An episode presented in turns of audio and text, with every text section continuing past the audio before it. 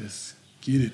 Okay. iPhone auf Flight Mode. 1, 2, 1, 2. Check das Mic, yo. Check, check, check. Ah, okay, pass auf. Ich drop jetzt genau hier einen fetten Beat rein. Den hörst du noch nicht, aber der ist dann später da. Der ist richtig krass. Und dann sage ich herzlich willkommen, meine Damen und Herren, zum Hochkultur-Podcast. Heute habe ich einen meiner Lieblingsrapper in Deutschland hier am Start. Er ist eine Rapmaschine, eine Textlawine, ein Poet, ein Prophet.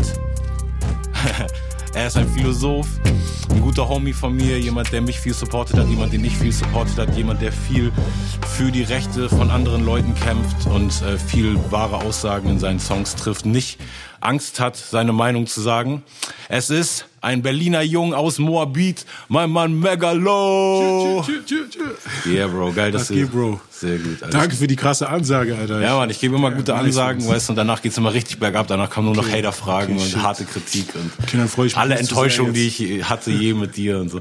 Nee, Mann, das ist echt so uplifting, weil es geht um Hochkultur, es geht einfach Yes. um, um die Idee, dass wir alle irgendwo angefangen haben, in Jugendhäusern, teilweise komplex behaftet oder mit komischen Grundvoraussetzungen fürs Leben und irgendwie was gemacht haben, wo wir Kultur prägen, Kultur leben, anderen Leuten das irgendwie nahebringen können. Und ich habe ja immer offen bekundet, dass ich dich sehr feier und habe aber ehrlich gesagt gemerkt, dass ich so mir Gedanken gemacht habe, worüber ich mit dir reden will, dass ich so die Rap-Anfänge gar nicht kenne. Als ich das letzte Mal ähm, interviewt habe, war es ja in meiner Sam TV Rap-Sendung und da war gerade BSMG draußen, da war das auch so ein bisschen Fokuspunkt. Aber eigentlich ähm, so die ersten Rap-Einflüsse würde ich gerne mal wissen. Was war so wirklich, wo, wo du gemerkt hast, ich will gerne Rapper werden? Ja, yeah, da muss ich richtig kramen, ne? Ist ja ewig lange her. Ähm, tatsächlich, also der erste Rap sozusagen, zu dem ich zum Rap gekommen bin, war 1993 Snoop Dogg. Also es war das erste bewusste Album, Snoop. Dogg Doggy Style. Da war ich, was war ich, zwölf. Und ähm, natürlich vorher The Chronic, Dr. Dre, das hat man schon mitbekommen, aber das war jetzt für mich nicht ein bewusstes Album, was ich erlebt habe, sondern es waren Songs, die man auf War so Party Musik gehört hat. und okay. Musik, die auf den Kinderpartys dann schon oder Jugendpartys dann schon stattgefunden hat. Und aber das erste Album von Snoop, das war halt gleich so. Ich habe das dann auch bekommen und jeder Song einfach so. Das war einfach eine neue Welt, die sich öffnet hat und gleich war so dieses Bedürfnis da. Also ich, es war jetzt nicht für mich so verbalisiert im Kopf, ich will Rapper sein, aber ich musste das halt auch gleich machen, irgendwie kopieren. Okay, also er hat, er hat diesen, diesen ja. Spark gegeben, Safe, dass du safe. gesagt hast, so cool, was was der Swag meinst du so? Oder was äh, Ja, auch der Inhalt vom Text? Wahrscheinlich bei Snoop jetzt äh, doch schon in dem Alter schon, also Weed rauchen, Frauen hin und her so. Ich würde mal sagen, Inhalt war wahrscheinlich am unwichtigsten zu dem Zeitpunkt, weil es ja generell am Anfang, da prasselt ja alles auf dich ein, der Beat, der Rhythmus, die Energie, so. Und ich würde mal sagen, Inhalt und so, das kam erst später und auch Reimtechnik, so, das konnte ich alles noch gar nicht sehen. Ich glaube, es war vor allem die Coolness, bestimmte auch Klänge so. Ich weiß auf jeden Fall, das hat mich dieses Rat-tat-tat Ja, ja, und so genau. Zeug hat mich auf jeden Fall auch geprägt, auch selber im eigenen Rap-Ding, dass Total. ich immer so, manchmal so einfach so Wortlaute reinbaue, Ja. die halt einfach keine Wörter sind, sondern irgendwie so Sounds. Stimmt, das hatte Snoop auch. Ich dachte auch immer, weil wir haben ja beide eine große äh, Liebe für Sean Price, Rest in Peace, äh, der auch eben so viele Sachen auf Phonetik aufgebaut hat. Ne? Voll, voll, voll. Das, das, also es ging bei mir dann noch weiter. Also wenn wir jetzt ganz ausholen. Genau, ja, nee, das, lass mal sagen, die, die von, geht, ging es so weiter, dass quasi die nächsten Rapper, die ich beeinflusst haben, also dass dieses phonetische Ding, was Ja. war, was sich durchgezogen hat, war auf jeden Fall immer, würde ich sagen, also nicht immer, aber viel ein wichtiger Faktor. Bei Eminem hat es eine krasse Rolle gespielt. Eminem auf jeden Fall ein Rapper, der mich auch sehr beeinflusst hat und wie du sagst, auch Sean Price und Pharaoh Monch auch Ja. so. Also es gab immer wieder so, also die Phonetik war irgendwie immer wichtig. Socrates würde ich da auch mit reinzählen. Wer war der erste Rapper, wo du inhaltlich so gedacht hast? Ich, ich sag mal kurz bei mir, ich habe ja äh, 91 bin ich in der siebten Klasse zum Halbjahr aus der Schule geflogen und äh, ich weiß nicht mehr, was die Alternative war, aber irgendwas Schlimmes hätte passieren können in diesem halben Jahr oder ich konnte irgendwie so Verwandte oder Bekannte in so einem Dorf in England besuchen. Ne? Und dann war ich da ein halbes Jahr, habe auf einmal Englisch gelernt und diese paar Tapes mit Rap-Songs, die ich äh, bis dahin hatte, Public Enemy, Ice-T und so, und die ich auch schon mochte, einfach weil ich den Klang mochte und irgendwie wie Rap klang, aber auf den Tapes war eben auch Madonna, George Michael, Michael Jackson, weißt du, einfach Pop aus der Zeit, so Ja. die, die großen Hits, die Songs, die man mochte. Und dann habe ich aber wirklich gemerkt, in diesen drei Monaten, je mehr Englisch ich konnte, desto mehr ähm, hat Rap bei mir resoniert, weil ich gemerkt habe, dieses, weißt du, die, die Detailverliebtheit von Ja. dem, was gesagt wurde. Ich weiß, Absolut. dass einer der Public Enemy Songs Burn Hollywood Burn war.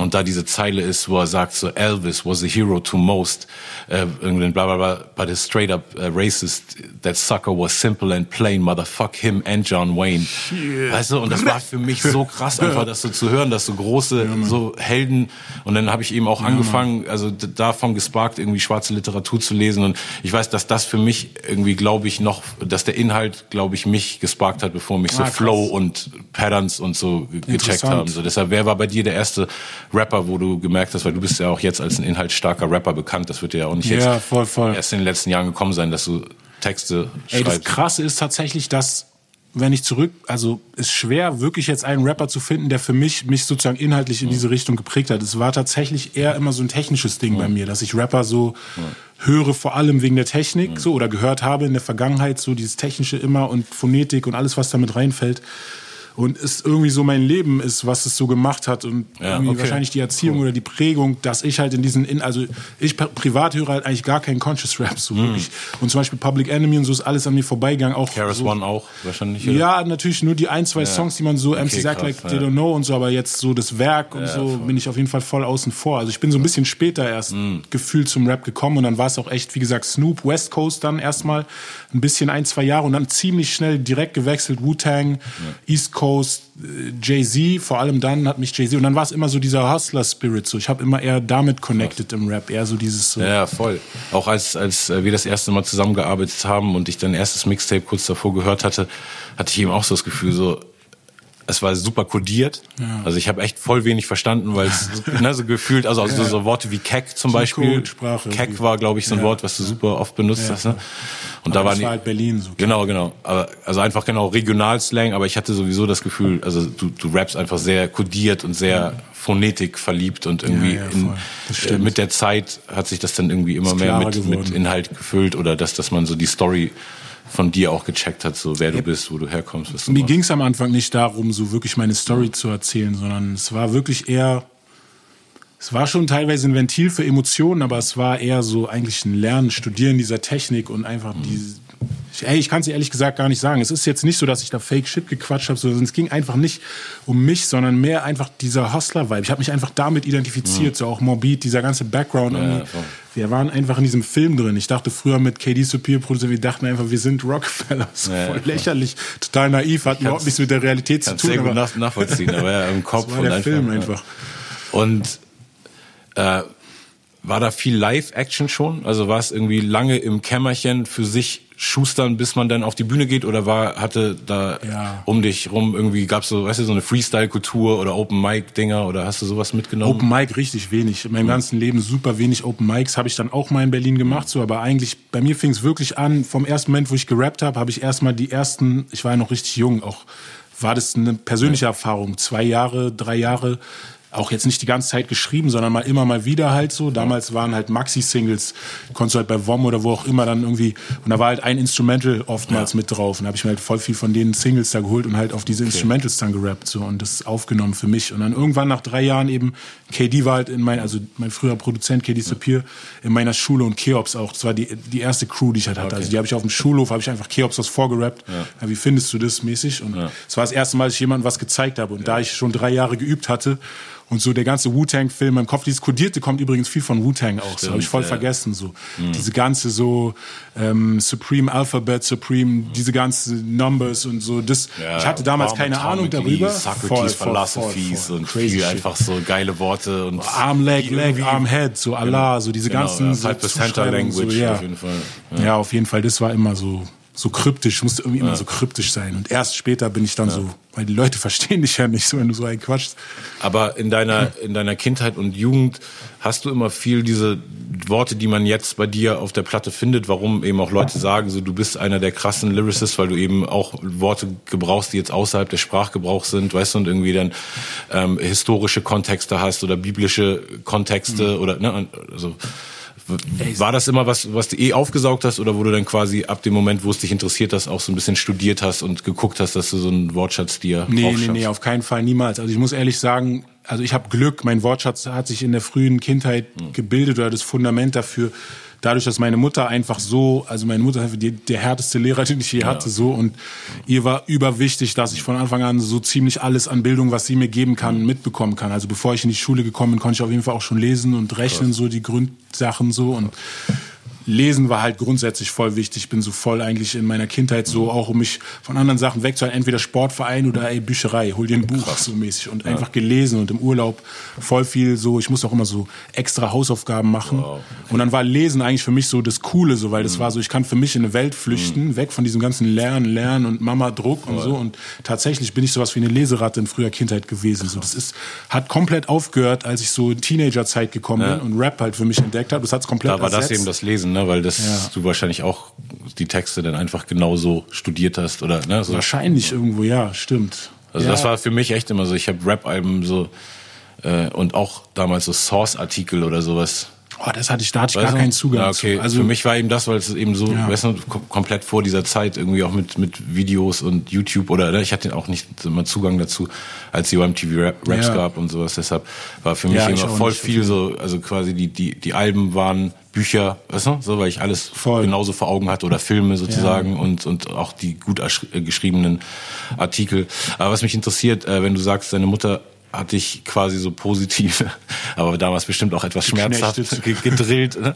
Äh, hat auch damals schon mit so einem Fokus dir das irgendwie klar gemacht, dass es was mit deiner Hautfarbe zu tun hat oder dass sie dich da extra empowern muss oder hat sie dir sowas mitgegeben wie ja. dieses du wirst doppelt so hart oder härter ja, ja. arbeiten müssen? Zehnmal. Krass. Sie hat immer gesagt, von Anfang an ist einer der wichtigsten Sätze meiner Erziehung so, you have to be ten times better than white people for them to see you on the same, on the same level. Ja, genau. Das immer, immer, immer. Also übersetzt für die, die nicht Englisch mächtig sind. Du musst zehnmal besser sein als die Weißen in deinem Umfeld, um auf gleichem Level gesehen zu werden. Und äh, ja, es ist, ja, es ist halt auf jeden Fall, ich kann verstehen, dass sie mir das gesagt hat. Es ist mhm. schade irgendwo, dass, weil es ist eine sehr intensive Prägung und das ja. hat definitiv mein Denken bis heute fest in der Hand auch. Also ich kann mich schon natürlich auch davon das differenziert betrachten, so, aber ja. man muss ja auch nur in die Welt gucken, um zu sehen, dass auf jeden Fall Wahrheit dran ist an dem, was sie sagt und dass diese ja. Strukturen halt einfach bestehen und. Total. Nur finde ich es eben interessant, weil ich bin ja mit einer weißen Mutter aufgewachsen mhm. und dann ohne, überhaupt ohne den schwarzen Elternteil im Haus und habe eben nicht das so mitgekriegt, sondern habe es dann einfach für mich rausgefunden. Und ja. ab dem Moment, wo ich mich dann mit der Materie beschäftigt habe oder wo ich dann Bücher über äh, Malcolm X und so gelesen habe, da habe ich quasi diese ja. Leitsätze, die du dann als Sechsjähriger irgendwie schon gehört hast, ja, erst so im Nachhinein ähm, bekommen. Und meinst du denn auch so, dass was dann mit Rap passiert ist, diese Identifikation, hatte die auch damit zu tun, dass du äh, gemerkt hast, da ist auf einmal deine Hautfarbe ein Vorteil ja, quasi? Definitiv. Ja. Also nicht bewusst im ersten mhm. Schritt, aber ich habe es dann irgendwann gemerkt und so gesehen, okay, hier, die Leute mhm.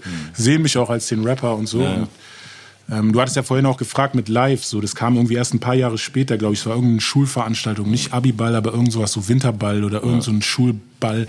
Und da hatten wir halt mit dieser Crew damals auf Englisch gerappt, so, das waren die ersten, also die ersten Schritte und der erste Live-Auftritt und ich weiß auf jeden Fall, davor war ich so noch ein bisschen so nerd. Ich habe auch Brille, also ich trage ja auch eine Brille und habe ja. schon immer und auch Zahnspange damals und Afro und so. Und war halt so ein bisschen, ich war auf jeden Fall nicht der Coole unbedingt ja. so. Und, aber ab dem Moment, wo die Leute halt gesehen haben, okay, er rappt halt mhm. so und ich glaube, dann habe ich auch keine Zahnspange mehr gehabt. Also auf jeden Fall hat es komplett Direkt nach dem Gig quasi weg. Nee, nee. ich glaube schon vorher. Ich glaube schon vorher, aber keiner, keiner hat den Wandel wahrgenommen. So. Ja. Also erst als ich auf der Bühne ja, war, haben sie gesehen, okay, damn. Und dann war so plötzlich die Coolness am Start, direkt der Zuspruch. Ja. Also durch die, genau, durch das, das Bild, wo du siehst, so, okay, die gucken zu mir auf oder bewundern das, auch so, das hat sich das Selbstbild ein bisschen positiv absolut, dadurch geformt. Absolut. Ne? Also ich habe mich einfach, das war für mich der Safe Space, der erste in meinem mein Leben, so dieses Rap-Ding, hier gehöre ich hin, das ist authentisch, so, da darf ich stattfinden, so wie ich bin, werde nicht in Frage gestellt, sondern im Gegenteil, ich bin eher der Experte. So. Ja, für mich war es auch echt das allererste, aber ich war eben auch nie ein sportlicher Typ und äh, sieht dir immer an, dass du ein sehr, sehr sportlicher Dude bist. Deshalb ja, hattest du schon Sportverein, also ja, hattest ja, du schon irgendwelche Sachen, wo du so Gruppengefühl entwickeln konntest oder warst du Schwierig, ja. da denn immer irgendwie, äh, hattest du da immer so eine Outcast-Rolle? Ja, ich, ich war jetzt nicht so, ich war eigentlich nie so, ich war schon immer jemand, der sich gut integrieren kann in mhm. Gruppen und das war jetzt nicht irgendwie komplette Anfeindung, aber ich habe trotzdem immer wieder die Erfahrung gemacht, auch in diesen Gruppen, ja. du bist halt nicht wirklich safe, so, ja, sondern genau. es kann immer irgendwas kommen, sei es jetzt, also ich habe früher Leichtathletik als Kind gemacht mhm. und Judo sein. Meine Mutter, wir hatten ja. einen Verein in Morbid, die gleiche Straße, wo ich gewohnt habe, richtig Glück gehabt, der ist irgendwie fünf Jahre nachdem ich geboren wurde, ist der da gebaut worden, cool. so. Und das war halt richtig nice, weil dadurch hatte man halt gleich so einen Zugang so für Kinder und Jugendliche, ja, dass man einfach Freizeitaktivitäten ja. hat. Und wie gesagt, dann bin ich irgendwie mit vier oder fünf schon in den Verein gekommen, habe halt Leichtathletik Judo so zehn Jahre lang gemacht. Und auch Leichtathletik zumindest auch mhm. ziemlich gut, so dass man Wettkämpfe auch außerhalb von Berlin hatte. Und dann war ich zum Beispiel mal in Quedlinburg. Das ist halt so im Osten so mhm. und so eine Art, ja, ja. gilt als eine Art Nazi-Hochburg. Ja. Ich habe auf jeden Fall auch die Erfahrung gemacht bei so einem Wettkampf, wo man dann hinter, also es gab so eine Art Straßenparade ja. zu diesem Wettkampf, waren halt voll viele aus Deutschland, überall die Vereinten Vereine angereist und mit Wip Wipfeln oder wie Fähnchen, diese ganze Ding, so Straßenparade. Und dann war, sind wir irgendwann, auf jeden Fall werde ich nicht vergessen, so an der Reihe, keine Ahnung, da standen sie 50 Mann aufgereiht so und ich war auf jeden Fall, also ich kann mich nicht erinnern, dass noch einer da war, der so aussah wie ich, aber ich war zum Glück keine Bedrohung. Also sie haben es dabei belassen, mich einfach nur zu beschimpfen und mhm. irgendwie so von weitem an, also ich wurde zum Glück, mhm. weil da hätte mich niemand schützen können. So. Ja. Ansonsten, wie war es beim, beim Aufwachsen, weil ich habe oft ähm, mit Leuten in Berlin geredet, ähm, schwarzen Leuten oder Mixed People, weißt du, also egal in welcher Shade jetzt, so die hier aufgewachsen sind. Und tatsächlich habe ich quasi die meisten schwarzen Leute in Berlin getroffen, die mir gesagt haben, dass sie wenige Rassismuserfahrungen mhm. in Deutschland gemacht haben. Also auch mhm. über, überraschenderweise auch echt so ein, so, ein, so ein paar Mädels, weißt du, früher so, die einfach so, ey, ich bin hier aufgewachsen, mich mochten immer alles, weil derbe Multikulti, hier gab es irgendwie die Türken, da gab es die Russen. Und also wie war das in deiner Generation oder in deinem Umfeld und, oder Viertel? Ja, ich glaube, es hat immer auch so mit den Schichten zu tun, in denen ja. man sich so aufhält. So, ich glaube, so je bildungsintensiver die Schicht ist, desto ja. weniger kommt man in so ja. Situationen. Zum Beispiel mein Bruder, mein jüngerer Bruder, glaube ich, macht auch eine komplett andere Erfahrung als ich. So. Sagen wir bei mir, ich war immer mehr so straßenaffin und hatte mehr mit Jungs oder Leuten zu tun, deren Herz auf der Zunge ist oder die halt wirklich das, was sie sagen, denken, auch sagen. Und da kommt man schon mehr in Berührung damit, dass auch sozusagen unter Ausländern, sagen wir mal, trotzdem ist es der scheiß Nigger mäßig. Ja, ja, total. Also ich meine so, also das auf der Straße auf jeden Fall braucht man sich nichts vormachen. Nach dem Motto wird immer so auf Peace und so, wir sind doch alle, nein, nein, nein, nein, nein. Wissen wir alle, dass es eine Heuchelei ist so und ich hoffe, dass wir jetzt in einer Zeit sind, wo sich das langsam ändert, wo mehr Bewusstsein dafür aufkommt, aber ich habe auf jeden Fall nicht das Gefühl gehabt, so dass ich da auch immer so meinen Platz hatte, wo ich jetzt safe bin unter Ausländern oder so. so. Und also, und dann dem Moment, wo du quasi nach dem ersten Gig gemerkt hast, so, okay, das ist jetzt der erste Safe Space, einmal emotional, du passt irgendwie in die Rolle rein, vielleicht auch besser als andere, die, weißt du, sonst immer besser in alle mhm. Rollen reinpassen mhm. und und es macht was Positives für dich und ab dem Moment war es so richtig die Mission oder wie war dann von da an der Weg im Sinne von wie ernst hast du es genommen? Nee, ich habe es erstmal genutzt, um mein Ego ja. aufzubauen, auf ganz klar. Aber einfach, ich meine, wie ich oft gegessen, hast du... Bruder. Ja, okay. Also eher erstmal so die, die, die Lorbeeren direkt gepflückt. Ich habe so. gegessen. Okay. Ich habe viel gegessen, bis ich satt war. Ja. Okay. Und wann kam so dieser, dieser richtige Kick so? Ich meine, weil das wird ja nicht von ungefähr gekommen sein, dass du technisch auf so einem Level angekommen so. bist. Ab dem Moment, ja. weißt du, wo, wo Rapper wie ich die vor dir da waren, deine Releases mitgekriegt haben, war das ja direkt so auf, okay, jetzt da kommt was um die Ecke. So, das wird jetzt nicht so ein, weißt du, das liegt jetzt nicht gerade an dem fetten also, Beat, dass wir den ja, Typen geil okay, finden. Okay, so, weißt du, das, also dieses technische ja. Ding muss ja irgendwo ja. muss ja diese Liebe richtig reinkommen sein, dass du da auch sechs Stunden am Tag geschrieben hast. Also so. ja, gar nicht so viel, aber ich glaube, da kommt so voll viel zusammen, was letztendlich mein ganzes Leben geprägt hat. Einmal dieses von meiner Mutter, dieses so, du musst halt irgendwie, bist nie gut genug oder so, du kannst immer noch besser sein, so. Also generell diesen Anspruch zu haben, da irgendwie es komplett zu verstehen und halt irgendwie so der Beste zu sein, nach dem Motto, ja. kennst du ja auch. Ja. Ich wollte immer nur der Beste sein. Äh, ähm, ja, äh, nee, ich war immer nur der Beste hier, sorry. Mhm. Ähm, und worauf ich, die Platte war übrigens super wichtig für mich, deshalb gerade mhm. ganz kurz. Das war ein wesentlicher Faktor, warum ich auf Deutsch überhaupt rappe, dass ich dich damals gehört habe und das einfach mhm. so für mich so, okay, das ist Internet, also so muss es halt klingen. Ja. Weißt, ich meine, so. Du bist ja eh sehr selbstkritisch und äh, also auch wenn man mit dir redet oder dich nach einem Feature fragt, dann bist du immer so auf, ja, ich bin nicht der Schnellste und ich muss immer. Ja, die, ja, und muss mein, ist das quasi so der, der, also Fluch und Segen von dem, was deine Mutter, also kannst du es direkt auf dieses, auf diesen Drill zurückführen, so du musst besser sein, so, oder hast, gab es noch andere Faktoren, die dir irgendwie irgendwann den Ansporn gegeben haben. Also klar. Also ich würde sagen, alles hängt zusammen. Sozusagen der Drill von meiner Mutter hängt mit der ganzen rassistischen strukturellen Situation weltweit zusammen und letztendlich ist das dann auch wiederum die Auswirkung. Also es ist jetzt nicht nur, dass ich mich individuell oder so vielleicht, ich glaube beides so ähm, schaukelt sich gegenseitig hoch. Individuell habe ich irgendwie so einen, einen, strengen Blick auf mich und irgendwie so betrachte eher die Schwächen als die Stärken. Und dann ist aber nochmal dieses Gefühl der Zugehörigkeit eine Zuschreibung zu bekommen, so der man ohnmächtig gegenüber ist, weil sozusagen die Mehrheitsdeutung weiter an dieser Zuschreibung festhält. Okay, verstehe. Also ab dem Punkt, dann, wo du deinen ersten Release hattest, wie ernst war es dir da ja. sozusagen? Hast du Ach da so, schon? Ich habe abgedriftet. Genau, also hast du da denn schon gedacht, du du kannst davon einen Lebensunterhalt bestreiten oder hast du dich da denn irgendwie in deinem Kopf schon da gesehen? Nee, ach so, da muss man noch dazu sagen, ich habe ganz lange gebraucht, um mich generell in meinem Kopf davon zu emanzipieren. Ich als der erstgeborene Sohn einer nigerianischen Frau oder also sagen wir jetzt im afrikanischen Kontext, weil ich glaube, das ist auch in vielen anderen Ländern so, aber es ist sozusagen die Möglichkeiten, die man hat, zu Bildung zu kommen, es wird einem nicht geschenkt. Und wenn du dann das Privileg hast, in einer Situation zu sein, ja. Bildung dir aussuchen zu können. Ich war halt so gut in der Schule, dass ich mir quasi aussuchen konnte, auf welches Gymnasium ich gehen kann, aufgrund des ja. Trainings meiner Mutter so. Und dann, wenn sie dann irgendwie ihren Sohn sieht, der so ein bisschen Larifari macht und so. Deshalb war das für mich nicht klar, dass ich Rapper werde oder so, sondern es war so, okay, du musst auf jeden Fall eine akademische Laufbahn machen, Abitur schaffen, gut ja. schaffen, richtig gut eigentlich, ja. habe ich nicht geschafft, aber also ich habe es geschafft, aber nicht so gut. Mhm. Ähm, und dann halt studieren. Und Studium habe ich ja dann abgebrochen. So. Also das war alles noch Was so ein bisschen. Angefangen zu studieren? Äh, Betriebswirtschaft. Okay.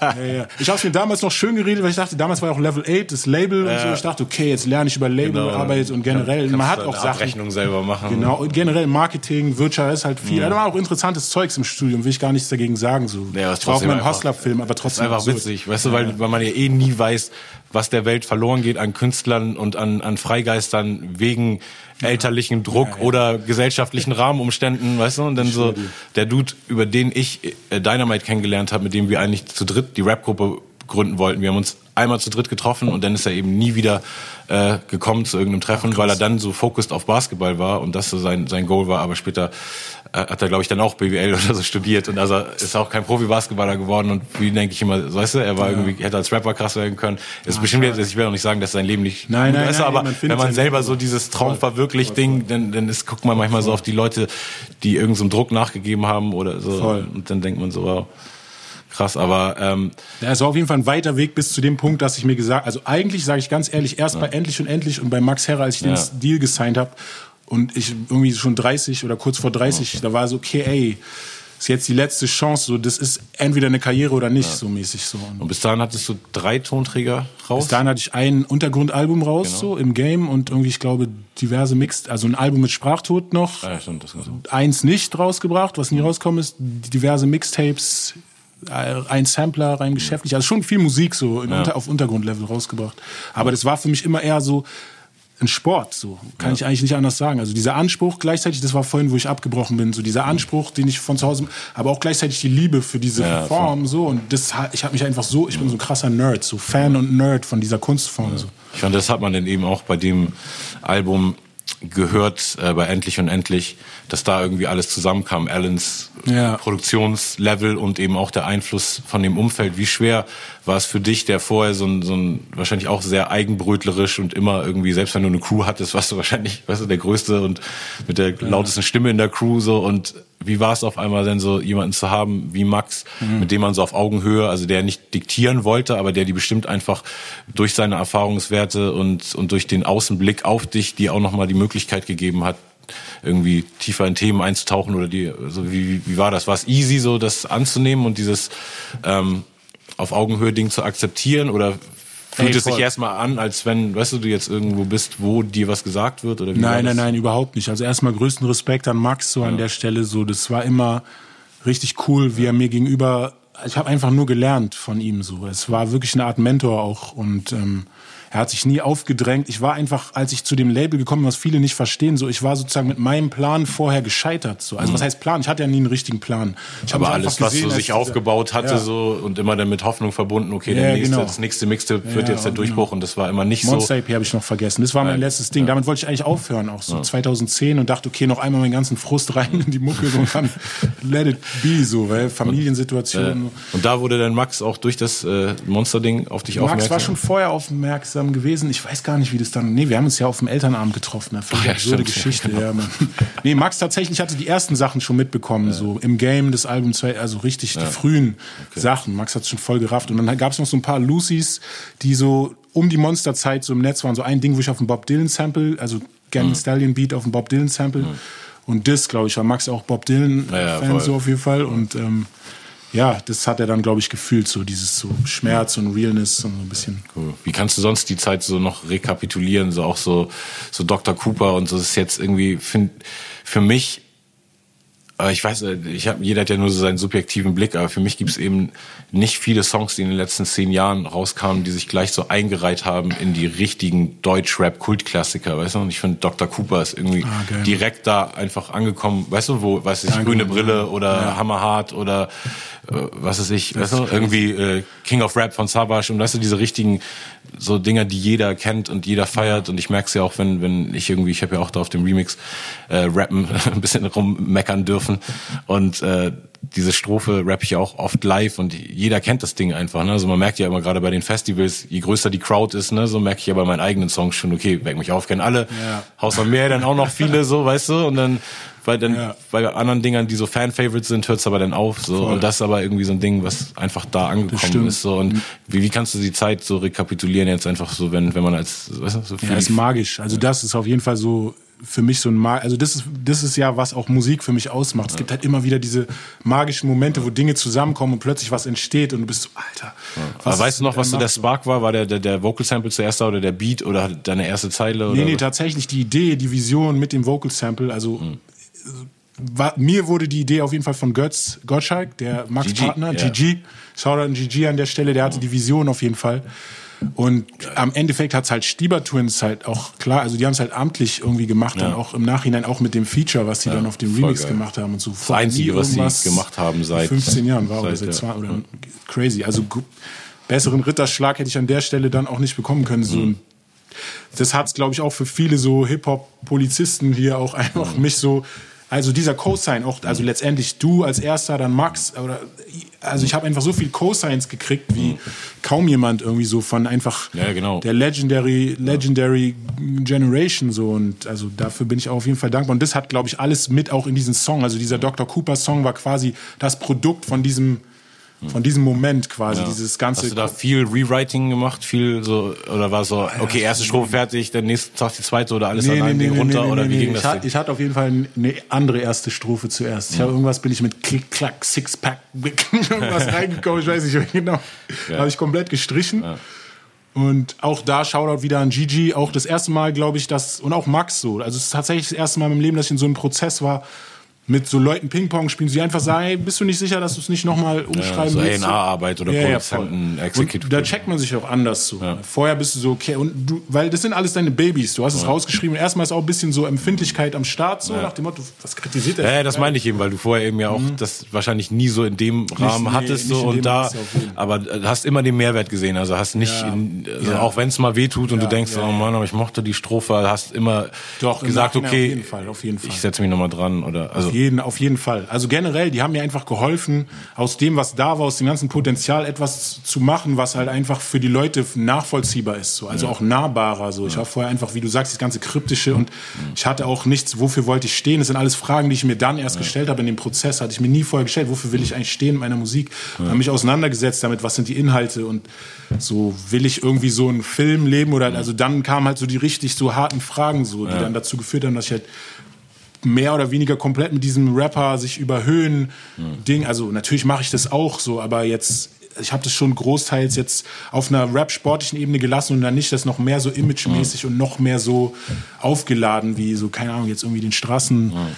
Gott gespielt oder sowas. Auch wenn man irgendwie so vielleicht Prägungen hat, aber so das jetzt so zu überhöhen oder so, das schien mir dann nicht mehr der richtige Weg. war es auch so ein bisschen so ein, so ein Tipp von den Boys, dass sie so gesagt haben, so ey, und dieses Streetmäßige, man merkt es dir eh in deiner, in deinem Typ an, weißt du, man nimmt dich ja. eh ernst, aber du musst es jetzt nicht immer überbetonen und in jedem Song ja. irgendwie, ich klatsch dich, du Keck sagen und so. Boah, ich kann es dir ehrlich gesagt nicht mehr genau, also die haben, wie gesagt, die haben mir eigentlich immer nur Ratschläge gegeben. Also mhm. es war immer so, ich kann es nehmen oder lassen mhm. so. Und ich bin halt ein Typ, der sich schon auch andere Meinungen anhört erstmal und checkt und nicht gleich sagt so nein, nein, nein. Und mhm.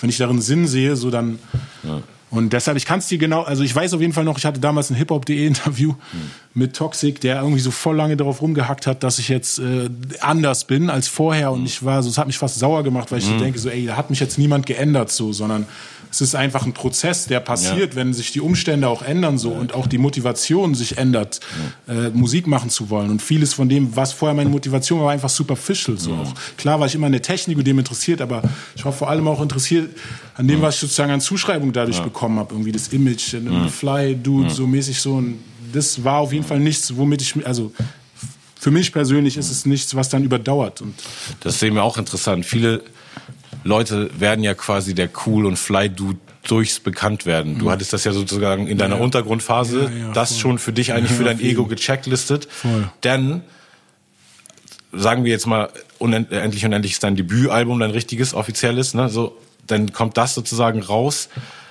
Du kriegst Zuspruch von allen Leute, die seit 15 Jahren nicht mehr gerappt haben, rappen eine Strophe für dich, weißt du, jeder große Rapper. Aber dann ist eben bei dir auch interessant, dass es obwohl es zu einer amtlichen Karriere geführt hat, trotzdem nicht so, weißt du, diesen ja. Sprung gemacht hat. Du hast eben trotzdem noch, parallel. genau, du, du hast eben noch gearbeitet und das ja auch noch, glaube ich, bis zu deinem nächsten Album oder also in dem Album habe ich auch noch gearbeitet. Genau, also in dem Album sowieso, aber ich dann auch Regenmacher. Genau, bei Regenmacher auch noch. Platz zwei gegangen, immer noch im Lager gewesen. Genau, so und das ist ja auch äh, einfach so ein, so ein ganz anderer ähm, Reality-Check als bei vielen, weil genau in den ersten Jahren, wo ich denn so, wo es dann so, also wo ich quasi den Status hatte, den du mhm. nach endlich und endlich hattest, alle co-signen mich, alle featuren mich, so da hatte ich eben auch gleichzeitig, weißt du, so ganz andere Möglichkeiten zu ja. leben sozusagen, weil dann einfach dieser kommerzielle Erfolg das so untermauert hat und musste überhaupt nicht an Job denken, sondern dann wurde ich eben gleich Vater und hatte auch gleich diese ne, Voll. Responsibilities wieder und so, aber, aber eigentlich ähm, da quasi erstmal befreiter und musste mir dann dadurch aber die Gedanken machen, wie so fülle ich eigentlich meinen Alltag und was fordert, weißt du, was mache ich eigentlich als Rapper? Also ja. ich war eben auch vor viele Jahre so ein bisschen so planlos und eigentlich erst ab dem Punkt, wo ich angefangen habe, so selber zu produzieren oder so zu, zu merken, so, ey, eigentlich ist Künstler mein Ding. Weißt ja, du, jetzt Mann. kennen mich alle als Rapper, aber irgendwie ist Rapper auch so ein Synonym in der Zeit dann für Superstar geworden, also so wie ich es erlebt habe. Ja. Und dann denkt man so, weißt du, habe ich eben meine Bling-Bling-Phase und diese ganzen Kram, wo man so denkt, das passt zum Star sein, aber irgendwann gemerkt, ich bin aber eigentlich voll der Künstlertyp, so dass man es wirklich mein Herz Mann. aufgehen lässt, sieht man auch in den, den Räumen, die ich mir erschaffe und so das ist einfach viel Kunst und viel Spielzeug und, und solche Sachen. Und ab dem, also das heißt, mich interessiert so, wie, wie war das, diese, dieser Ego-Check für dich so? Also wenn du dann diese diese ah, Phase ja, hattest ja, und und einfach ja. diesen Zuspruch von allen kriegst und äh, der Logik nach müsste eben jetzt einfach weißt du, die paar hunderttausend auf deinem Konto ankommen. Voll, voll. aber es, es war nicht so und du gehst dann morgens um vier ins Lager. So wie wie hast du es geschafft dass du also weil ich habe dich auch schon öfter gesehen auch gestresst. Teilweise hatten wir Gigs mit Max zusammen als als er sein Unplug gemacht hat.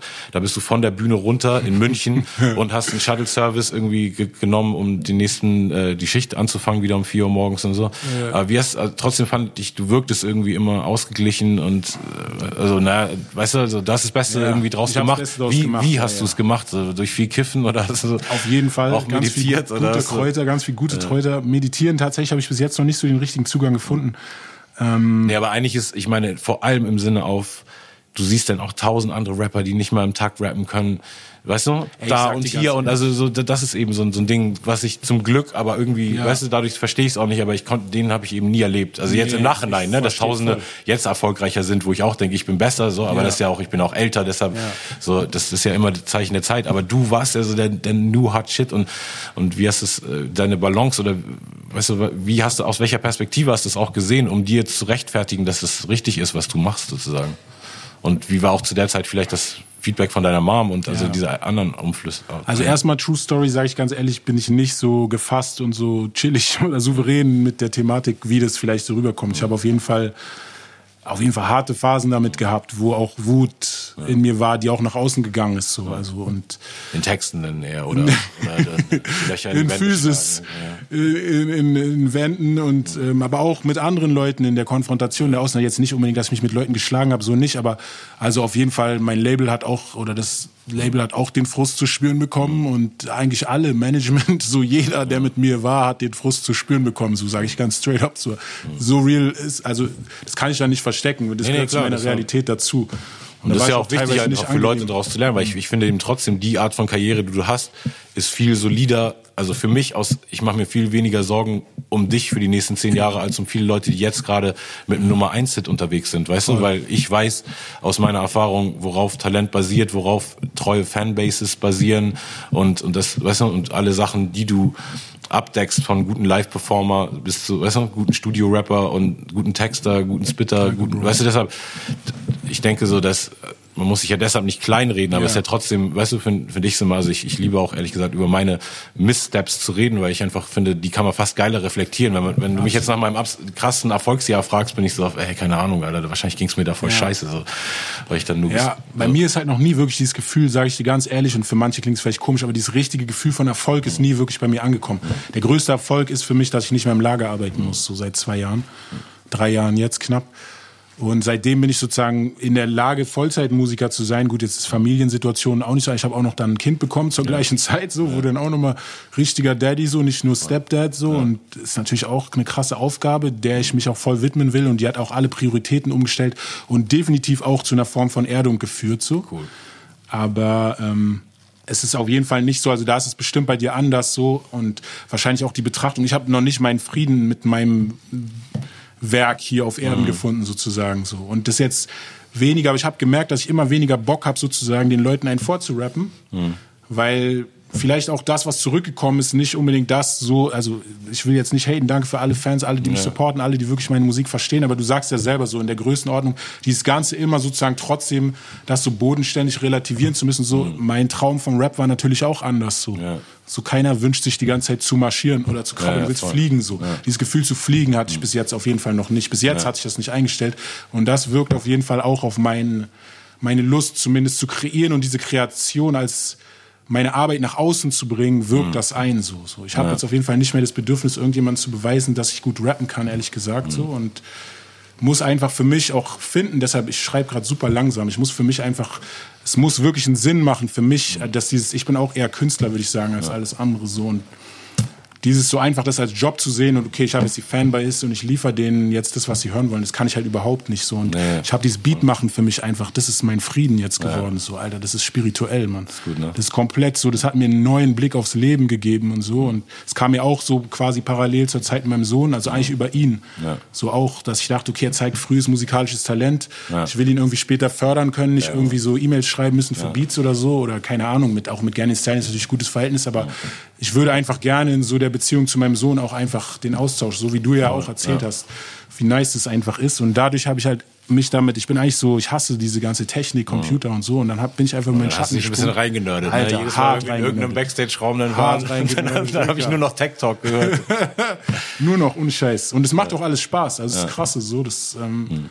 Und deshalb merke ich immer mehr so, dass dieses Bedürfnis zu rappen, zumindest in der derzeitigen Konstellation, immer weniger wird. So natürlich ist der Anspruch der gleiche und es kommen natürlich auch weiter Songs, aber aktuell so, ich steck alles in diese Beats rein. Es ist auch äh, vielleicht so ein bisschen davon ähm, gefüttert, dass du ja auch immer inhaltlicher quasi geworden bist. Also wenn man jetzt ja. anfängt quasi, wenn man jetzt Fan geworden ist bei, ja. bei Dr. Cooper, und dann bist du so jemand, klar, du hast so da so irgendwie so ein paar conscious und gesellschaftliche Dinge, aber bist vor allem auch so, ey, ich bin auch mal wieder ein Rapper, der über Rap rappt und ja. so eine Messlatte setzt und so ein bisschen über die Hip-Hop-Werte redet. Und dann, wenn man da Fan geworden ist, weißt du, und dann aber mit den ganzen Pro-Black-Themen, die danach dann immer, weißt du, mehr kamen, nicht so d'accord ist. Und dann auch so die Kommentare quasi von Fans, ne, also so, die, was wir damals mit Brothers Keepers erlebt haben, so dass so viele eigentlich Fans so ein bisschen enttäuscht sind auf einmal, dass man jetzt mit anderen Schwarzen was macht. Das hattet ihr denn das bei BMG, enttäuschend, auf jeden Fall. Das hattet ihr dann bei BMG, glaube ich, auch krass, ne, also so wirklich und gefühlt nicht so, ihr musstet nicht weit dafür suchen, sondern in euren eigenen Kommentarspalten, wo du ja weißt, das sind dann die Leute, die dir folgen ja. und siehst quasi, wie nah die Ignoranz ist. Ja. Ne? Also dass, dass wir nicht darüber reden, wenn wir über Ausgrenzung reden, über irgendwelche anonymen Nazis in der, in der bösen Ex-DDR, sondern weißt du, die sind, ja. solche Leute sind überall.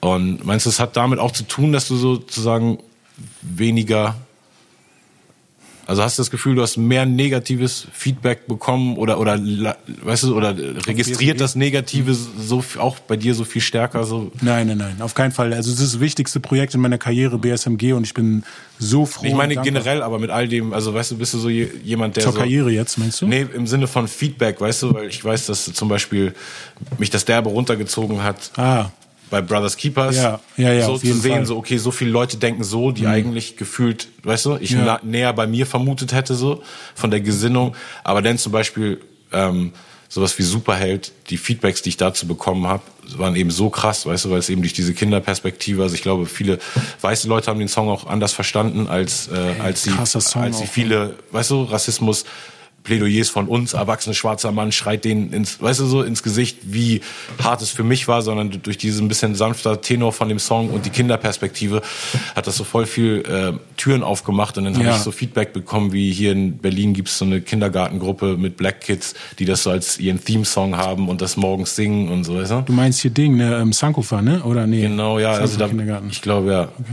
Und äh, so, so einfach solche Sachen, wo man so merkt, so wow, das gibt mir so viel Empowerment, dass ich weiß, ich habe das für das Richtige gemacht, weil du vorhin ja sagtest, so diesen Erfolgsmoment hast du noch nie gespürt, aber ich kann mir so vorstellen, dass doch voll viel ja, doch, von diesem okay. Feedback, weißt du, dieses ja, emotionale, ja, dass du einfach weißt, wenn du es nicht gesagt hättest, dann hätte jetzt eine Generation, die vielleicht, weißt du, meine Sachen nicht gehört hat zu dem Thema oder so, sonst hätte keiner über dieses Thema geredet und diese, weißt du?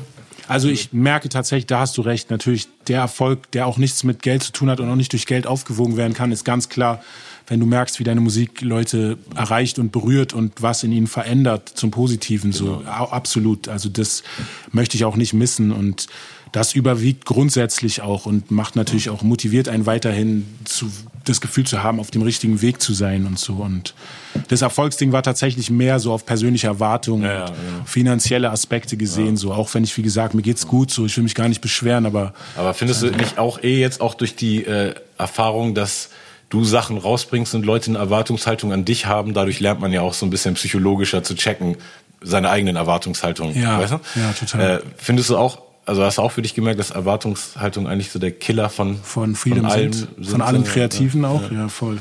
Erwartungshaltung ist ganz Ja, und auch von, von Genuss, weißt du so? Ja. Ich höre irgendwie Alben von irgendwelchen ja. Rappern, weiß gar nicht, auf welchem Film die sind, aber meine Messlatte ist irgendwie das letzte Album von dem hat mir gefallen und das ja. war voll happy und jetzt macht er ein trauriges Album. Jetzt finde ich sein Album das ist scheiße. schade, das finde ich auch aus künstlerischer Sicht natürlich sehr schade. Man will sich ja nicht irgendwie festlegen lassen auf irgendeinen Style, sondern einfach sich auch entwickeln können. Also klar, das ist auch ein fortlaufender Prozess, sich selber da im Denken zu checken und die Erwartungshaltung irgendwie unter Kontrolle zu bekommen. So, ich glaube, ich bin da auch besser geworden mit den Jahren und dem Älterwerden so. Also ganz früher, so zu meiner Untergrundzeit, war ich harter Hater, so ein richtiger. Also von Hater. anderen Leuten, die ja, Erfolg hatten, mehr als du, oder konntest du ja, den direkt so? Ja, es war, glaube ich, so eine Mischung so aus Arroganz, irgendwie so der, der Einbildung, man wäre irgendwie besser und er hätte irgendwas, was die anderen nicht haben und mhm. gepaart mit Neid dafür, dass die eigene Situation halt nicht so auf dem Level ist. Und, so. und was, was war so der was hat den Schalter umgelegt? Also hast du irgendeine Person kennengelernt, die dir gesagt hat, ey, guck mal, diese Hater-Perspektive nee. bringt dir gar nichts oder nee. weißt du? Also so. Nein, nein, tatsächlich haten fühlt sich einfach nicht geil an. Ja. Ich habe es ja auf Monster EP auch gesagt, hast du zu viel Hass, wirst du hässlich. So, mhm. das passiert mit dir wirklich. Ja. Zu viel Hass konsumierst und fühlst, so, das transformiert einen. Also ich habe das auch durchgemacht. Ich hatte wirklich, ich habe in meinem Leben auf solche Phasen gehabt so und ich hatte auf jeden Fall auch so eine, sag ich mal so mittelschwere Alkoholphase so, auch um die Zeit, wo ich die Monster EP äh, gemacht habe so und halt einfach mit mir selber einfach klarkommen muss, ob dieses Rap-Ding sozusagen einfach nur so eine Illusion geblieben ist oder, weißt du, es war ja der Moment, wo ich mir halt gesagt habe, ich höre jetzt vielleicht auf, so lange, bevor, also bevor ich die Karriere überhaupt hatte, so und es war auf jeden Fall nicht so einfach, aber ähm, was heißt so, war in Retrospektive sagst du, das ist eine krasse Alkoholphase oder hast du währenddessen so richtig gemerkt, so oh, krass, ich bin alki geworden und ich trinke jetzt einfach Tag auf jeden Fall tagsüber gesoffen. Ich, ich habe natürlich auch dann Texte dabei geschrieben. Also eigentlich kann ich nicht schreiben auf Alkohol, aber ja. das war irgendwie ganz seltsam, wo ich irgendwie so ja. über den Alkohol mit meinen Gefühlen und die dann trotzdem geschafft habe, auf den Beat zu bannen und so voll viel so Hass einfach. So, ich bin so jemand, der so voll viel negative Emotionen gelernt hat zu unterdrücken eigentlich immer so und und es war glaube ich eine Phase, die wichtig war, mich mit meinen Dämonen zu konfrontieren so und ähm, das, da ist die Monster EP halt rausgekommen. Ja, krass. Was denkst du so äh, in den letzten paar Wochen seit dem ganzen George Floyd-Ding? Äh, du warst jetzt auch jemand, der sonst viel zu dem Thema sagt, der jetzt nicht einer der Hauptprotagonisten gerade, also du hast nicht extrem viel gepostet, hast äh, so, so ein paar, paar Statements mhm. gemacht. Äh, war zu George Floyd habe ich gar nichts gesagt. Ja. Mhm. Naja, genau, du irgendwie dann das, das, das schwarze äh, Ding hast du auf jeden Fall den Blackout Tuesday, glaube ich, ne? Ja. Hast du was äh, gepostet und dann hast du ähm, Wobei ich das hinterher auch ein bisschen bereut habe. ja, Das war auch schon ein bisschen zu so. zwang Mhm. und ja. Äh, und dann hast du diese Rassismus äh, Tipps, ne, so eine Liste, die rumging mit 20 äh, Punkte oder so, ne, wie man sich Ey. weniger rassistisch benehmen kann. Und also sag mal einfach erstmal so dein Grundfeeling zu der Zeit. Also hattest du eigentlich gar keinen Bock, was zu Nein, sagen. Mann. Ne? Ich hatte gar keinen Bock. Ich habe schon lange gar keinen Bock mehr, was zu sagen. So und ich habe eigentlich keinen Bock mehr, was zu sagen, seit ich gemerkt habe, wie die Leute ignorant auf diese H&M-Pullover-Situation reagiert haben. So, das war ja bei mir der meiste Traffic ever, den ich hier auf meiner Instagram-Seite hatte, mit Abstand. Nur weil ich da aufgrund dessen, dass sie bei Mortels Seite schon so rumgehatet haben, weil sie es nicht verstanden haben, habe ich es nochmal differenziert erklärt, wirklich versucht zu erklären, warum das rassistisch ist. So. Und Digga, einfach diese Ignoranz und so, da ich so, fuck them, so, wenn man denen das nicht erzählen, erklären kann, so, warum soll ich meine Energie darin verschwenden? Ich leide darunter, dass ich das Gefühl habe, die Leute sind einfach null empathiefähig und einfach halten an ihrer überheblichen weißen Deutungshoheit fest. So. Ja, also es muss man einfach benennen, wie es ist. Es ist eine weiße Deutungshoheit, mit der wir auf die Welt blicken, mit der alle Filme, alles, was wir konsumieren, grundsätzlich geprägt ist. So und niemand ist sich darüber bewusst. Und in dem Moment, wo man es versucht, den Leuten aufzuzeigen, das ist so, will es aber auch keiner hören, weil es halt das eventuell ihr Weltbild ins Wanken bringen könnte und dann irgendwie gleich Leute sich gefühlt mit einer Schuldfrage Ja, auseinandersetzen. total. Also das hat, ja diese All Lives Matter Ding war ja die beste Symbolik Das ist dafür. lächerlich. Du? Dass, dass ein Schwarze All Lives Matter ist einfach dann nicht lächerlich. mal, nicht mal den äh, eigenen Hashtag formulieren dürfen, ohne von oben das diktiert zu bekommen. Das hat mir auch nochmal echt vieles klar gemacht. Und ich habe aber in den letzten paar Wochen eben echt super viel das, also auf Amerika geguckt und einfach da studiert, äh, quasi was, was da abgeht. Und es gibt schon viele Sachen, die da tatsächlich durch den großen politischen Druck, durch den großen medialen Druck und auch, glaube ich, durch den Fakt, dass es über Amerika hinausgeht und dass Riesenproteste in Städten überall auf der Welt sind, habe ich das Gefühl, dass da systematische ähm, Änderungen stattfinden und jetzt auch Leute ein Netzwerk aufgebaut haben über soziale Medien, dass sie auch wirklich, weißt du, Themen einzeln angehen können und sagen so, okay, jetzt George Floyd ist durch, aber jetzt Brianna, so jetzt lass uns alle nochmal da checken. Der erste ist jetzt schon hinter Gittern jetzt. Weißt du, dass da wirklich so Druck gemacht wird, spezifisch und da geben sich viele Sachen, die, glaube ich, zu einem gerechteren System am Ende führen werden. Wie siehst du so, was sich hier in Deutschland seitdem tut oder verfolgst du es irgendwie, ob da äh, von politischen Debatten bis zu was in äh, Talkshows passiert oder? Ich verfolge immer mal wieder so ein bisschen so. Also ich habe ja vorhin auch gesagt, so als diese George Floyd Sache, ich konnte damit nicht nach außen so. Ich war für mich, ich hatte erstmal Schmerz wegen der Situation so.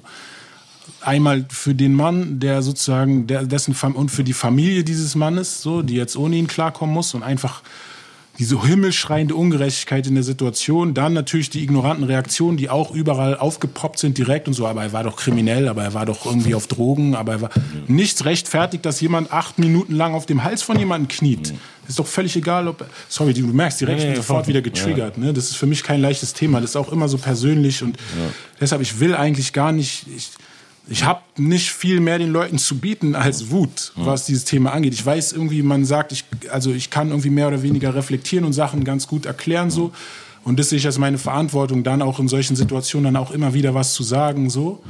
Und ich denke einfach, dass es auch hilft. Ich, ich hoffe, dass es in irgendeiner Form hilft und dass man immer irgendeinen mehr erreicht oder dass es zumindest äh, Brüdern und Schwestern, die sich genauso betroffen fühlen, dass es denen eine Stimme gibt und die das Gefühl haben, da spricht jemand für uns. Aber für mich persönlich, ich habe keine Lust, mit Leuten zu kommunizieren, die dafür kein Verständnis haben und denen ich das erstmal, ich muss stärker sein. So, ich habe dieses Problem doch nicht auf die Welt gebracht. Keiner von uns, wir haben dieses Problem nicht erfunden. So. Also, wenn man hart sagen will, ne, so, ist eigentlich das Problem derjenigen, die es gemacht haben. So. Und das hat dann auch nichts damit zu tun, wir waren aber damals nicht da. Also man muss erstmal erklären, was ist das Problem überhaupt? Der ganze Blick auf die ganze Rassismusdebatte ist einfach ein falsche. So. Das ist halt, Rassismus ist zwei Sachen. Das ist einmal ein strukturelles Problem mit Machtstrukturen, die einfach unter anderem also vor denen nur weiße Menschen profitieren und unter anderem vor allem schwarze Menschen äh, schlechter gestellt sind so. Aber natürlich auch andere so. Aber ähm, und dann gibt es das andere, was sozusagen Alltagsrassismus ist und was nicht unbedingt mit der Intention des des Täters, sage ich mal, oder des Ausübenden Genau, zu tun hat. Ungebildet oder also Ja. unsensibel. Ungebildet, unsensibel, manchmal, man weiß es nicht so und trotzdem aber ist es Rassismus und das heißt nicht, dass du jetzt dich als Rassist und schuldig fühlen sollst, sondern das heißt einfach, dass man einfach lernen muss, da feinfühliger zu werden und bestimmte Sachen nicht und da tun die Leute sich so schwer, das zu akzeptieren, Alter, das ist so Und, hart. das, und mein, was ich daran so witzig finde, obwohl es eigentlich nicht witzig ist, aber einfach nur für diese ganzen Leute, die so ignorant sind, ist doch viel schwieriger, weil es wird ja jedes Jahr nur quasi mehr Auflagen geben im Sinne von, was wir menschenrechtlich, Ja. weißt du, wo Grenzen anfangen, wie man Gruppen tituliert, so. Es kommt ja jedes Jahr einfach nur noch mehr Sachen dazu, die wir alle lernen müssen. Leute geben für- jetzt schon auf. So, die Leute geben jetzt schon so früh auf mit Fakten, die wir denen vor 20 Jahren schon Ja. teilweise oder 100 Jahren in Texten gesagt haben. Aber es ist doch viel anstrengender, sich immer wieder zu rechtfertigen, dass man kein Nazi ist oder kein Rassist ist. Ja. Es ist viel anstrengender, als einmal diese Hausaufgaben schon, zu ne? machen, weil es wirklich Total gefühlt lächerlich. ist es, äh, ist es einen Nachmittag YouTube, ein paar TED Talks und sich mal diese Perspektiven reinziehen. Aber Ja. wenn einem eben die Empathie fehlt und das ist eben so schwer, es fällt mir so schwer vorzustellen, weil ich immer so, Ja, so krass mit absolut. anderen Gruppen sympathisieren Voll. kann. Also ich, ich kann sagen, ich bin pro-black und trotzdem kann ich im nächsten, weißt du, Atemzug irgendwie für irgendeine andere Gruppe sprechen, mit der ich gar nichts zu tun habe, so weil ich das einfach in mir drin habe. So. Pro-Feminist zum Ja, Beispiel. ja, genau. So, ne? So, Weißt du, ich finde das immer ein gutes Beispiel, so, weil da, da gibt's ja auch keinen Grund, sich als Mann aufzuregen, wenn man als ahnungslos hingestellt wird. Weißt du, natürlich, auch wenn ich ein paar Dokus oder was auch immer viel darüber gelesen habe oder mitbekommen habe, wie Frauen einfach schlechter behandelt werden und wie Sexismus funktioniert, trotzdem kann ich mich doch nicht hinstellen und sagen, ja, aber ich, ich bin ganz anders und ich bin doch kein. Natürlich kann mir Sexismus auch passieren und da muss man doch nicht, also es ist einfach grundsätzlich ein Ego-Ding meines Erachtens, aber kann man doch sich locker machen, einfach akzeptieren, dass man noch was zu lernen hat. Ja, ich habe aber auch wirklich das Gefühl, dass, dass es wegen den positiven Attributen, die schwarze Leute haben, immer schon gehabt haben und aber auch sich nochmal extra quasi erarbeitet haben, weißt du, gerade in diesem Zeitalter, wo einfach die größten Sportler, die größten Entertainment-Figuren, ich, ich habe das Gefühl, dass, dass Leute deshalb sich auch leicht tun, weißt du, so, weil sie auf, irgendwie da so auf so viel Neid irgendwo ist, weißt Ja. du, so dass die krassesten Ja, Leute natürlich. schwarz sind und deshalb, wenn aber dann trotzdem die ganzen Leute, die gleiche Gruppe sagt, ey, aber selbst, weißt du, die größten Celebrities gehen in Amerika auf die Straße und sind einfach schwarz und können bei einer Polizeikontrolle Voll. getötet werden und sind trotzdem eben alle Menschen so und ich, ich finde, ja, ich habe wirklich das Gefühl, dass es psychologisch aber irgendwie damit zusammenhängt, genauso wie, Natürlich. wie Antisemitismus immer auch damit zusammenhängt, dass dieses Klischee Angst, von ja, Juden ja, voll. äh, ist, dass die immer viel Geld haben und alle, weißt du, so Voll. alle nur unter sich und so und dass diese ganzen Klischees führen dann irgendwie immer Ja, Angst, Neid und Gier, so auf jeden Fall die Wurzel allen Übels. So. Ja, man, also es wird, wird auf jeden Fall noch eine interessante Zeit. Äh, Wegen ganzen Covid-Bullshit hast du ja auf jeden Fall auch dein Album verschoben. Das sollte ja Mhm. jetzt noch im Herbst kommen. Ähm, Gibt schon genaues Release-Date oder habt ihr schon Strategy? Äh, ja, aber es ist noch, glaube ich, noch kein nach außen kommuniziertes Datum. Also die, das Album ist genau, weil wir jetzt nicht live spielen können und ich für mich das halt die ganzen Einnahmen und so, meine Situation so auch zusammenhängt, dass ich hauptsächlich so meine Einnahmen durch Live generiere, hat es für mich keinen Sinn gemacht, jetzt ein Album zu droppen und dann irgendwie vielleicht ein Jahr später das zu spielen. Dann ist es auch nicht mehr neu, so was ich meine. Und ähm, deshalb bringe ich jetzt eine EP. Also ich habe auf jeden Fall mir überlegt, welche Songs kann ich schweren Herzens runter. Nein, Quatsch. Ich habe mir auf jeden Fall eine EP gemacht und ähm, arbeite weiter noch am Album, weil ich auch nicht so Fan davon bin. Ein Album, es ist eigentlich schon fertig gewesen, aber das jetzt einfach so ein Jahr stehen zu lassen, dann Nee, nee, rauszubringen, muss feiere ich auf keinen Fall. So genau.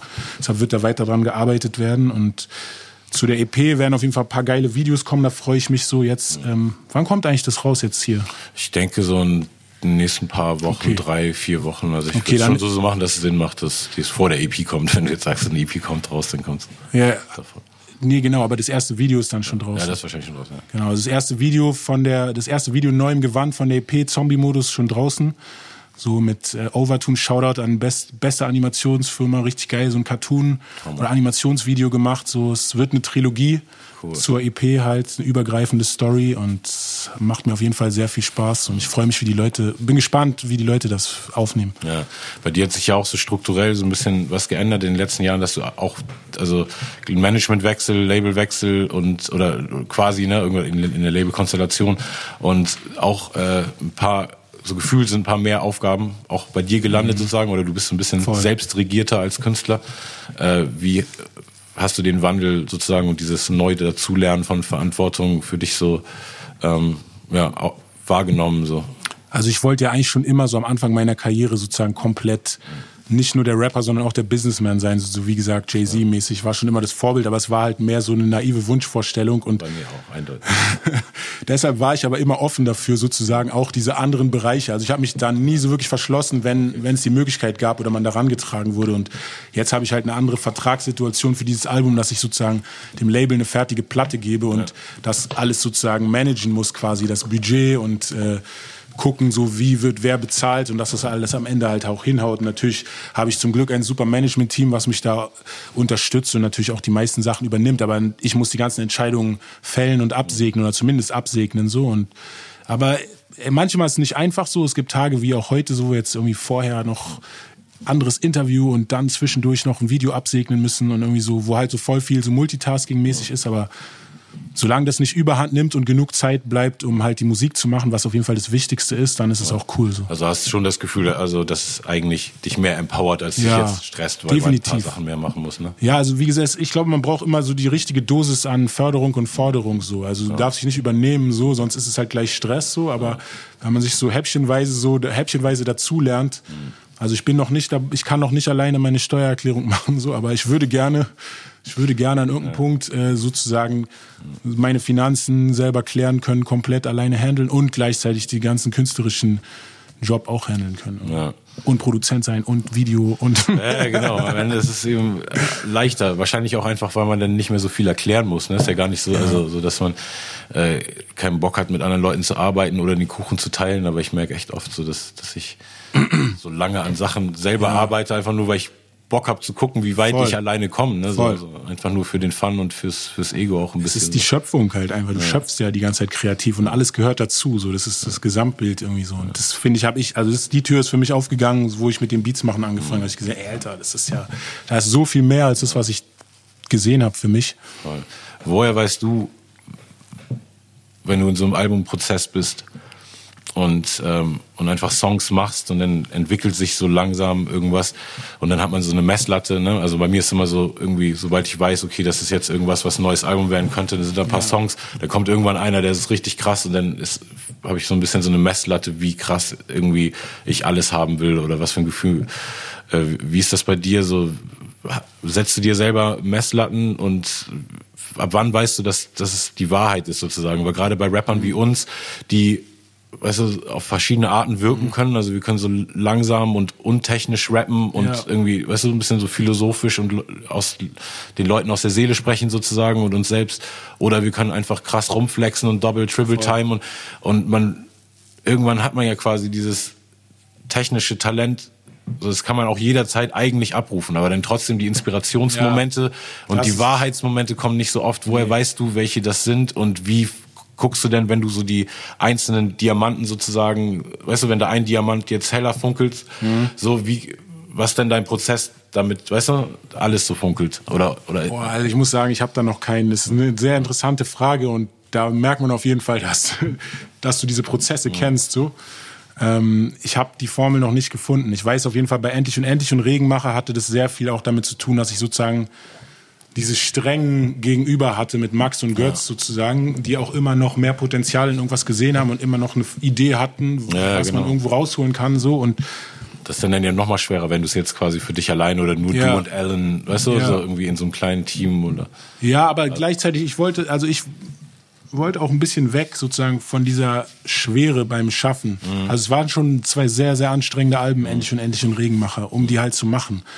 Und ich will jetzt, jetzt nicht diesen Alben oder der Zeit die Schuld geben, aber in diesem ganzen Prozess ist mir auf jeden Fall so ein bisschen Leichtigkeit am Musikmachen abhanden gekommen, würde ich sagen. Zumindest vorübergehend. Ich kann, natürlich spielen viele Sachen, haben dann Einfluss, dass ich so lange im Lager war, keine Ahnung. So, aber Lagerkoller, Ding. ich will auf jeden Fall jetzt, also war eigentlich so der Ursprungsgedanke jetzt bei dem Album war so, okay, ich will eigentlich jetzt mehr viben, so, also mehr Weise. Natürlich so, ich kann jetzt nicht komplett irgendwie ignoranten Bullshit von mir geben oder so meine Geschichte so rauslassen oder mich rauslassen, aber es ging jetzt nicht mehr darum, dass jeder Track so Manifesto oder der ganzen. Genau, oder einfach die Hosen runterlassen ja. und aus dem tiefsten Innern und die Schwächen darstellen und irgendwie so diese Ehrlichkeit, die ich halt, also ehrlich ist es schon alles, aber es muss nicht immer so tief gehen. Nee, nee, ich finde es geil, wenn es tiefe Momente gibt und nicht alles, also es ist halt, es kann dann sonst sehr schnell schwer werden. Ich wollte Total, nicht mehr, dass meine Musik so eine Schwere hat. Nicht, dass die ganzen Sachen schwer waren. Es gab Songs wie Cooper oder Hitze so, aber es gab irgendwie gefühlt für mich auch, ich hab, muss die Sachen oder habe die Sachen ja auch live gespielt, gab es halt einfach viele Sachen, die sich ja nicht so geeignet haben, weil sie mir persönlich zu schwer vorkamen. So. Die hatten äh, sicherlich ihre Berechtigung. Apropos schwer, ja. wer die Hitze, wir hatten ja vor ein paar Monaten so ein bisschen obskuren Gig ja. äh, zusammen mit ein paar Rappern in so einem äh, bei den bei dem Weed Ding. Ah, ja, ja, ja. Und haben da so vor, vor 30 leer, ja. vor 30 äh, Medical Weed Patients äh, mhm. gespielt dafür, dass wir da selber auch ein bisschen Zugang bekommen haben. Und äh, da ist mir aufgefallen, wer die Hitze, als du den live gerappt hast, das ist einfach so ein unglaublicher Song und wie du den live rappst irgendwie, das, also mir ist echt, habe ich dir danach auch, glaube ich, gesagt, ich, ich fand den auch auf Platte schon immer krass, aber was du jetzt daraus gemacht hast. Ja, danke. So, und da sagst du ja auch, war dir zu schwer, aber du meintest ja eben gerade schwer im Sinne von emotional und so ja, ja, langsam voll, voll, und deep und ich, ich stehe jetzt hier auf der Bühne, voll. eigentlich wollte die Party machen, aber ich erzähle euch jetzt mal was Tragisches. Das gibt's ja schwer, aber es gibt eben auch dieses Level von schwer. Schwer wie, zu rappen. Wie eben jetzt, genau, ich habe auch bei meinem neuen Album so, so ein paar Dinge, so dieses Requiem, weißt du, die erste Single, als ich das dann das erste Mal jetzt live rappen musste mit dem Orchester da, Alter, ich habe wirklich tagelang geübt Alter, so ja. und, und es war so auf, okay, krass, das ist ja echt nochmal ein anderes Level. so. Äh, also mein schwer, also wenn du... Genau, wenn du so, so diese Dinger auf deiner Setlist siehst oder so, packst du die schon bewusst oder kannst du so fünf von diesen Terror-Dinger hintereinander spielen oder wie, wie ist es, wenn du deine Setlist machst? Hast du, hast du auch so deine Angst, Angstgegner, wo du so auf, oh also, da habe ich schon wenig Luft, danach kann ich auf keinen Fall dennoch Wert die Hitze spielen. Also tatsächlich ist Wert die Hitze ist einfach safe, dass ich den zum Ende der Show so bringen muss, ja. weil es halt immer so auch schon ein besonderer ja. Turn-up-Moment so ist. Voll.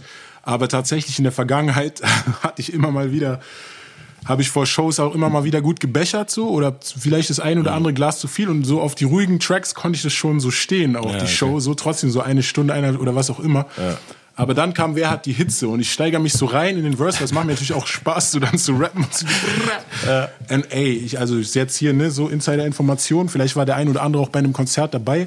Aber es gab auf jeden Fall mindestens drei Konzerte, wo ich einfach im Verse, im zweiten Verse mich übergeben musste, Alter. So, wo ich dann ja? zur Seite gehen musste. So wow. als, ja, der Alkohol, okay, ich dachte jetzt, du sagst, du hast dich verrappt oder Nein, so. Digga, okay. so. Also das gab's auch, also es war zum Glück nie so, man ja. stellt sich jetzt wahrscheinlich schlimmer vor, als es war. Es war ich bin schon sehr kontrolliert und ja, erfahren in der Materie Total. mit dem Alkohol und so. Ich hatte ja meine. Krass. Aber ja, also du bist dann so hyped und turn up, deshalb musste ich irgendwann mal mich so darauf konditionieren, dass ich ja. ruhig bleibe, so auf den ersten Verse. So, dass ich werde die Hits rap und es trotzdem nach ja. Energie und Turn-Up aussieht, aber innerlich weiß ich so, okay, da sind noch 20 Prozent, die mhm. brauche ich für nachher, weil ich Alkohol getrunken habe.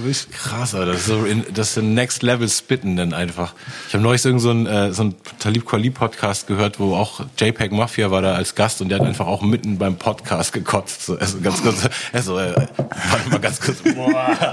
Und Talib Kweli auch so, äh, ist das okay. jetzt echt gerade passiert? Hat jetzt ja, so schlimm war es bei mir noch nie. Also es hat auf jeden Fall damit zu tun, dass du so voll hype bist, diese ja. Energie, dieses schnelle Rappen. Du kannst halt, also du nimmst wenig Sauerstoff zu ja. dir. Du hast ja kaum Zeit zu atmen und pumpst die ganze Zeit raus so und kommst halt in so eine Art Hyper, also so, so ein Hechelmodus, sage ich mal so. Und ich glaube, das in Kombination mit dem Alkohol hat dann halt so. Ja, das ist schon hart für den Kreislauf ja, auf jeden Fall. Ja, solltest du also da bin ich auch mittlerweile ruhiger geworden. Ja. Aber ich habe irgendwie bin ich ein bisschen unbelehrbar. So ich habe es irgendwie immer wieder gemacht so und dann.